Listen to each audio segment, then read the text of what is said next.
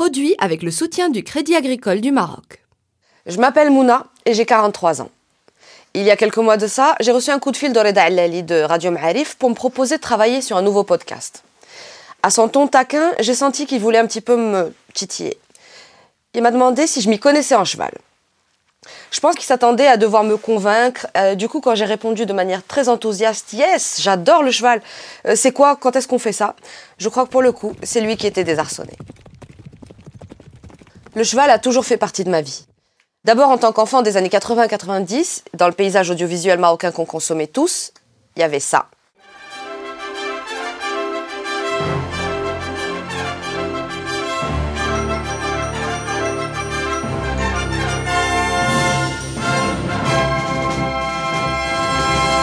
Sous le haut patronage de Sa Majesté le Roi Mohamed VI et l'égide de la Fédération royale marocaine des sports équestres,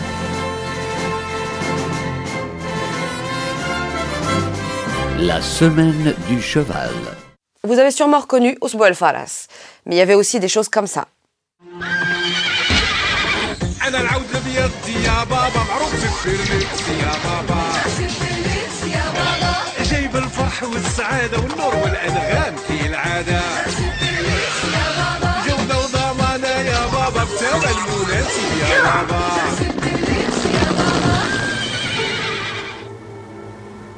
Vous avez un cheval pour moi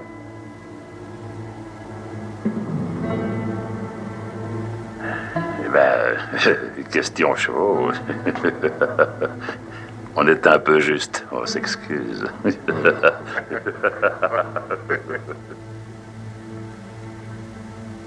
J'en vois deux qui ne sont à personne.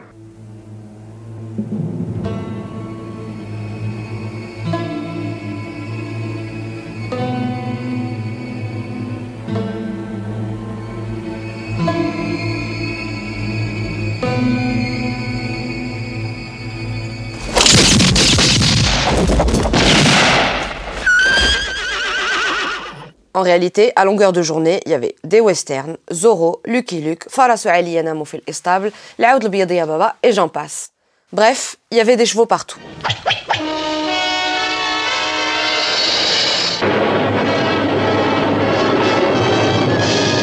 Un cavalier qui surgit hors de la nuit court vers l'aventure au galop.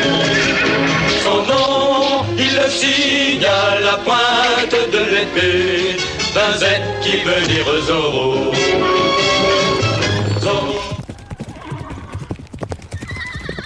Petite, j'avais un cheval. Je sais, ça fait bizarre à dire, mais chez nous, le cheval, c'est une affaire de famille. Mon grand-père paternel, Allah yarhamou, que j'ai à peine connu, était de la région de Matmata. Matmata, Riata, du côté de Fès, Tchaunet, c'est vraiment le fief national de la culture équestre et équine. Jdi était cavalier depuis toujours, il faisait de la tboreda, et même du temps du protectorat, il était postier, et il livrait le courrier dans la région, à cheval. Mon père a donc littéralement grandi sur un cheval. Lui, il montait à cru depuis toujours. Il était même connu, Flarobia, euh, pour être euh, le jeune gamin. Enfin, on l'appelait, les voisins d'à côté l'appelaient pour dresser les jeunes poulains un peu fougueux. Et je pense qu'il a voulu peut-être nous transmettre ça en nous inscrivant des décennies plus tard, euh, mon frère, ma sœur et moi, au cheval. On était dans les années 80 et on habitait Agadir. Rien ne se perd, tout se transforme, tout se transmet. Avec le recul aujourd'hui, je pense que consciemment ou inconsciemment, mon père voulait transmettre cet héritage, mais il ne nous a jamais réellement parlé de ce grand-père cavalier, ni de Tboreda, ni de tradition, hormis quelques petites allusions ici et là. D'ailleurs, je vous invite à l'écouter. Un village européen de premier ordre. Hein. Avec son église, son hôpital. Je dis la poste. La poste.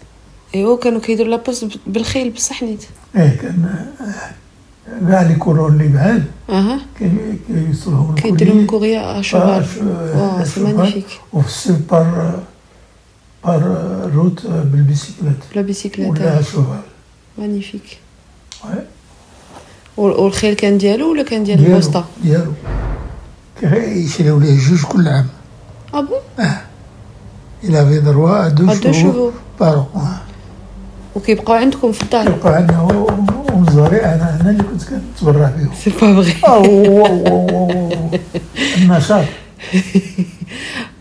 كوبوي. حتى الوالد كيعجبو هكا يقول يلا يلا هات. يلا زيد. تبرع مع راسك. خي- تخيل مع راسك. بالصحه والله الله بالصحة. Donc plutôt que d'apprendre le côté traditionnel du cheval, moi, à l'équipe de l'étrier d'Agadir, avec Amé Moussa qui était instructeur et Moulay le palefrenier, j'ai plutôt appris à monter à l'européenne, à sceller un cheval, à faire un peu de voltige, à faire du saut d'obstacle et à faire des balades. D'ailleurs, en parlant de balades, j'ai une anecdote qui me revient toujours en tête.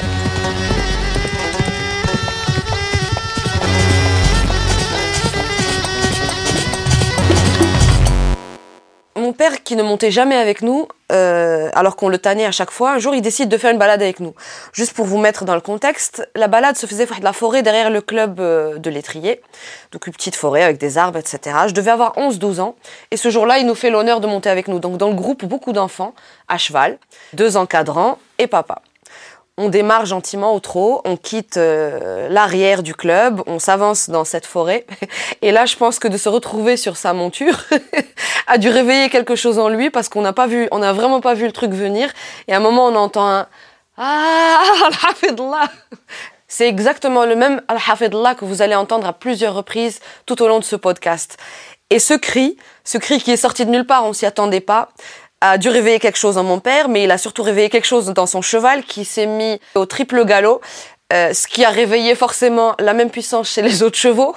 Tous les chevaux se sont mis au triple galop. Je vous rappelle qu'il y avait des enfants sur les chevaux qui ont commencé à, tomber de leur monture les uns après les autres. Les instructeurs étaient complètement en panique. Ça a donné une scène digne d'un film des années 80 justement. Mais encore aujourd'hui, voilà, c'est l'un des, des, des souvenirs les plus drôles euh, que j'ai euh, à, à dos de cheval. Et à chaque fois que j'entends ce Al-Hafidullah, ça me, ça me ramène, ça me ramène vers cette scène incroyable.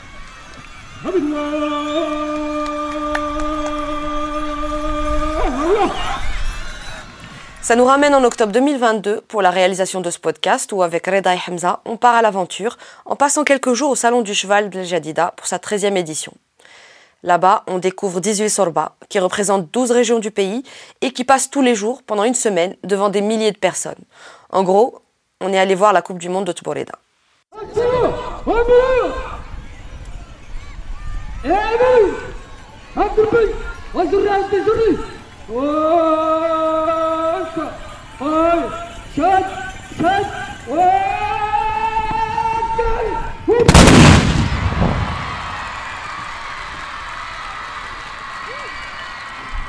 Avant d'arriver là-bas, qu'est-ce que je savais réellement sur la Tboreda Un peu comme tout le monde, j'avais ça en tête. L'UNESCO a répondu favorablement à la candidature du Maroc pour l'inscription de la Tboreda sur la liste représentative du patrimoine culturel immatériel de l'humanité. La délégation permanente du Royaume auprès de l'Organisation des Nations Unies pour l'éducation, la science et la culture se félicite de cette inscription qui constitue, je cite, une reconnaissance internationale d'un héritage civilisationnel arabo-amazir unique au monde et auquel les Marocains sont très Fin de citation. Le dossier a été élaboré par le ministère de la Culture et de la Communication en partenariat avec la Société royale d'encouragement du cheval et la Fédération royale marocaine des sports équestres. Donc depuis 2021, la est officiellement reconnue mondialement. Et si on revient un peu dans le passé, je sais aussi qu'il suffit d'ouvrir n'importe quel bouquin qui raconte le Maroc ancien pour trouver des témoignages. Chez Radio Ma'arif, comme il y a des ouvrages historiques à tous les coins, en feuilletant le Maroc il y a 100 ans, je suis tombée sur un témoignage d'un chirurgien anglais qui se promenait chez nous vers 1790 et voilà ce qu'il disait. On voit souvent des jeunes gens morts prendre plaisir à pousser un cheval aussi vite qu'il peut aller, en le dirigeant contre un mur. L'étranger qui les regarde faire imagine qu'il leur est impossible d'éviter d'être mis en pièces. Cependant, au moment où la tête du cheval va toucher le mur, il l'arrête sans qu'il arrive aucun accident. On ne saurait donner une plus grande marque de déférence aux personnes qu'on rencontre dans le chemin, soit à pied, soit à cheval, que de venir sur elles au grand galop, comme si on avait le projet de les écraser et d'arrêter tout court et de leur tirer un coup de mousquet dans le nez. Les morts m'ont quelquefois fait cette politesse dont je me serais bien passé. La course qui m'a paru les amuser davantage et où ils semblent transporter de joie, c'est celle qu'ils font en se réunissant un grand nombre et partant tous ensemble pour arriver au même but. Lorsqu'ils en approchent, ils mettent leurs rênes entre leurs dents, se lèvent sur leurs étriers et tirent un coup de mousquet. Après la décharge, ils redressent leurs armes et tous les chevaux s'arrêtent aussi promptement que pourrait le faire, au commandement de son chef, un escadron de cavaliers bien exercé. Là, on est en 1790 et on reconnaît pourtant tout. En gros, en débarquant à El Jadida, on sait que Tboreda c'est important. On sait que Tboreda ça vient de loin, mais on ne soupçonne pas du tout la profondeur et la richesse du monde qu'on va découvrir sur place.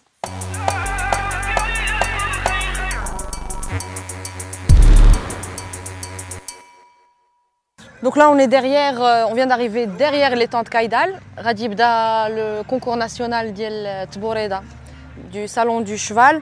Il va démarrer à 15h. C'est dans 10 minutes. Donc là, c'est vraiment les dernières minutes avant, avant que les équipes se préparent. Et je parle d'équipe, on est du côté des écuries. On va appeler ça des écuries. C'est à ciel ouvert. Mais Kulla Serba, c'est-à-dire Kulla, équipe, Kulla région, on les reconnaît parce que ça fait, ils ont, ils ont scellé leurs chevaux, ils sont tout beaux, ils ont, ils ont leur super belle selle, leur, leur habit de fête. Et c'est assez impressionnant parce qu'en même temps, ils sont en train de tester euh, les, les fusils. Donc il y a des bruits de, il y a des bruits de, bah, canon presque, je ne sais pas comment on appelle ça. Les chevaux, tu sens qu'ils sont nerveux, ça fait, ils savent que c'est pour, euh, c'est dans quelques minutes. Donc euh, voilà, ça sent le cheval, ça sent le foin. Ah ouais, de podcast. je sais pas ce qu'il nous dit, mais ça a l'air important. Et c'est impressionnant parce qu'en fait, là où tu regardes, tu vois des trucs différents. Donc il y a les, tu vois qu'il y a les, les, gens qui aident, tu vois qu'il y a les cavaliers qui se préparent. Ils sont, ils sont en costume de fête. Voilà, c'est quelqu'un qui teste euh, son arme. Donc il y a une, pas, il y espèce d'effervescence, mais encore calme. Un peu le calme avant la tempête. Il y a du vent. Pour ceux qui le savent, le vent en général, ça énerve un peu les chevaux. Et là, mon Dieu, quelle beauté. Il y a deux cavaliers qui essayent un petit peu de dompter leurs chevaux. C'est impressionnant. Je ne sais pas si ça passe avec du son, mais ils sont habillés en jaune. Et ça fait très, euh, ça fait très épopée historique, on dirait, voilà, c'est juste sublime. Je sais pas si vous entendez les cloches aussi, d'Yel. Ah, c'est trop bien. Voilà, et ils sont hyper concentrés. On voit que c'est pas le moment, euh, pas le moment d'aller leur poser des questions. Là, c'est concentration euh, d'avant, d'avant compétition. Donc les, tenues jaunes que je viens de décrire, c'est Middle. c'est pas. C'est Middle et ils sont juste sublimes.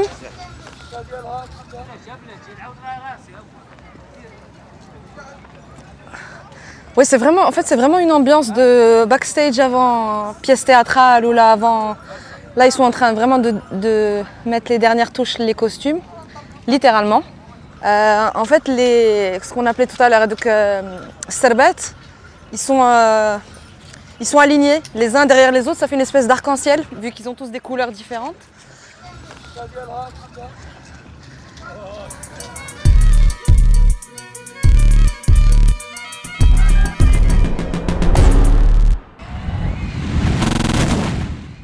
Le fait d'avoir pendant plusieurs jours été accueillis dans les tentes des Sorba, de nous être fondus dans le public, d'avoir partagé le thé avec quelques muqaddam, d'avoir pu poser des questions aux spécialistes et aux moins spécialistes, d'avoir un petit peu parlé aux armuriers, aux artificiers, aux gens du public, à des fans et d'avoir assisté à ce spectacle d'une puissance incroyable, on est revenu formaté. Autant moi qui pensais m'y connaître un petit peu en chevaux, que Reda et Hamza qui ont fait partie aussi de cette aventure. On a rencontré des gens passionnants.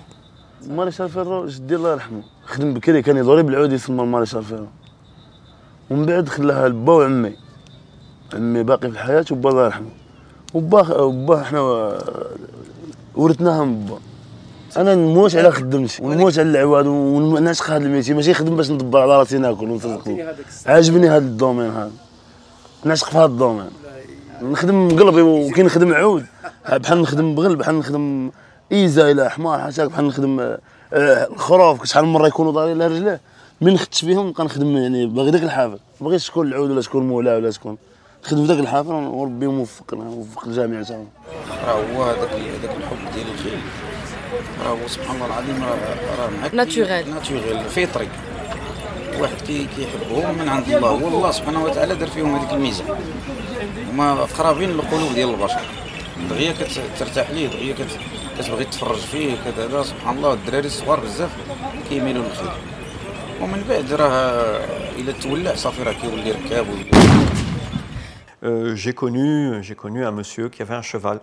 Et dès que ce cheval entendait, euh, à 5 km de là, il entendait une salve, il se débattait.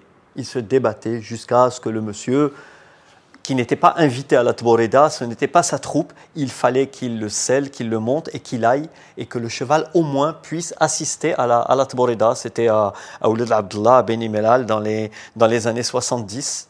Et donc ce cheval, il, voulait assister à la, à la Tborida. Il ne pouvait pas rester dans son, euh, dans son écurie, dans son coin, à manger son grain tranquille et entendre des salves à des kilomètres de là. Il fallait qu'il qu'il y aille. J'ai vu des chevaux euh, pendant, la, pendant une fantasia, entendre, en entendant les salves ou en entendant de la, de la musique traditionnelle, entrer en transe. Moi, je ne connais pas d'autres mots. Et ce cheval entre en transe. Il est attaché.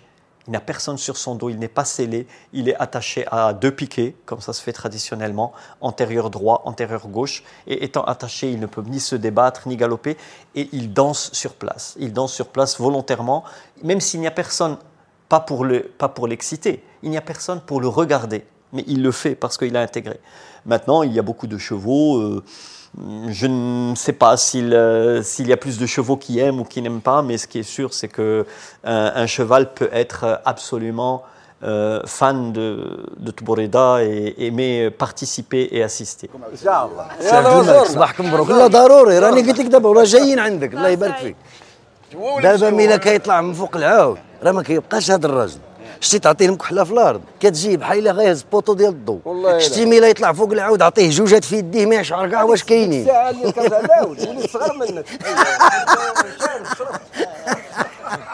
هاد لا كولتور ديال تركب على الخيل وتإكزيبي لا مارسيال ديالك ولا غيكيسك ديالك قبل ما يكون كاع لا ماتيير دو بودر كانوا غير لي زارباليت وكان غير لارك وكان غير لا لونس وكان غير ليبي à travers le temps infini le peuple mort. كان دائما كيتجمعوا كيلعبوا كيكزيبيو لارم ايكستر ديالهم كو جو ميتريز مون شوفال كو جو ميتريز مي زارم ياك راه قبل شنو هي نقطه شنو علاش كنقولوا حيد حيد عليك الكريدي قبل ما تموت يعني باش تموت نقي ما عندكش كريدي شنو هو الموت في اللعبه هي لا ديتوناسيون ديال البارود طاو الموت تما كاين هذا هو عنوان الموت Tous ces gens-là, ceux que vous venez d'entendre, on vous les présentera dans les podcasts suivants. Vous aurez l'occasion de les retrouver. On était comme des grands enfants, fascinés par cet univers incroyable qui mêle un côté guerrier, un côté tribal, à une esthétique de dingue, un côté compétition, une puissance qu'on ne soupçonnait pas du tout. On en est revenu des étoiles plein les yeux et on vous a fabriqué ce podcast pour partager ça avec vous. 15 podcasts dédiés à la Tboreda. Marhaba.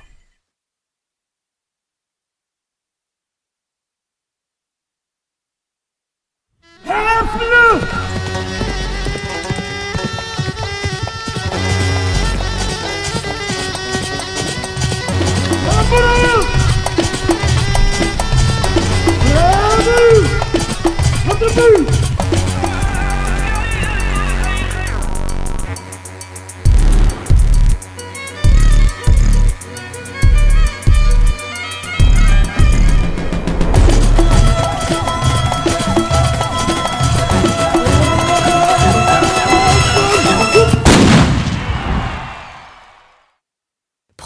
avec le soutien du Crédit agricole du Maroc.